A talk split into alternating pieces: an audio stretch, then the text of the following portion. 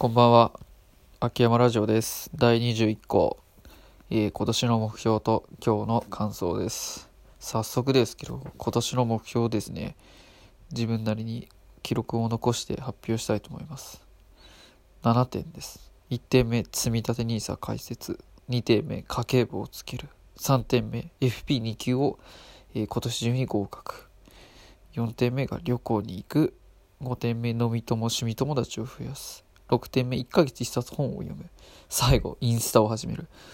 若いのにインスタをやってないという、まあちょっと陰キャなんで、地元のね、なんか情報とかインスタでしか知らないんで、ちょっとインスタを始めてみたいなと思ってます。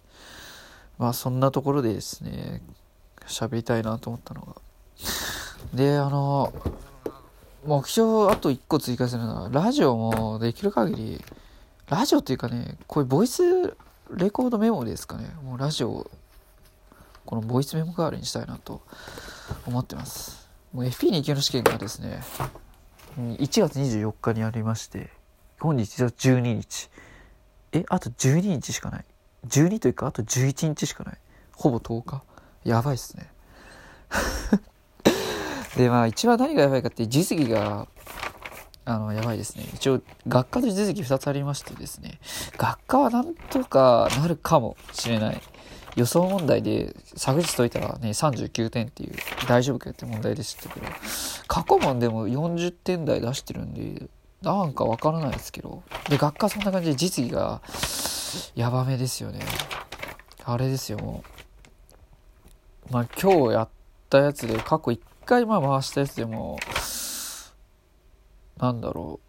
73分の65なんで、83%のまあ回答率続き出したんで、実技ね。うん、まあでも過去1回解いてるやつだからなっていうのはありますね。昨日まででもあれだったんですよ。90分測ってて、もうギリギリ解けなかったんで、その、時間内に解くことの難しさっていうのに結構打ちひしがれてましたね。実技はそう時間との勝負だなと思って、毎日、ちょっと鼻声なんですけど、90分内に、あのね、解くという感覚は当日まで保ちたいなと。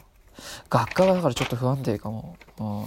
過去問それまで点取れていけっしょってテンションだったけど、多分まあ見たことある問題だからだったとか、そういう感覚ありますよね。だからちょっとね、学科をどうやって当日までモチベーション高くね、いくかっていうのが問題ですね。今日の感想はそうですね、実績、まあ2回転目でね、時間内も余裕があって解けたのが嬉しかったっていう感想かな。あと、あれですね、佐久間さんの召喚者祭、ね。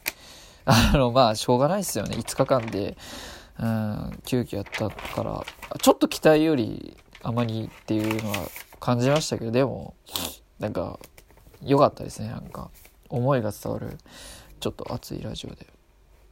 はい。10月11日、次回ね、楽しみです。今日はそんなとこですね。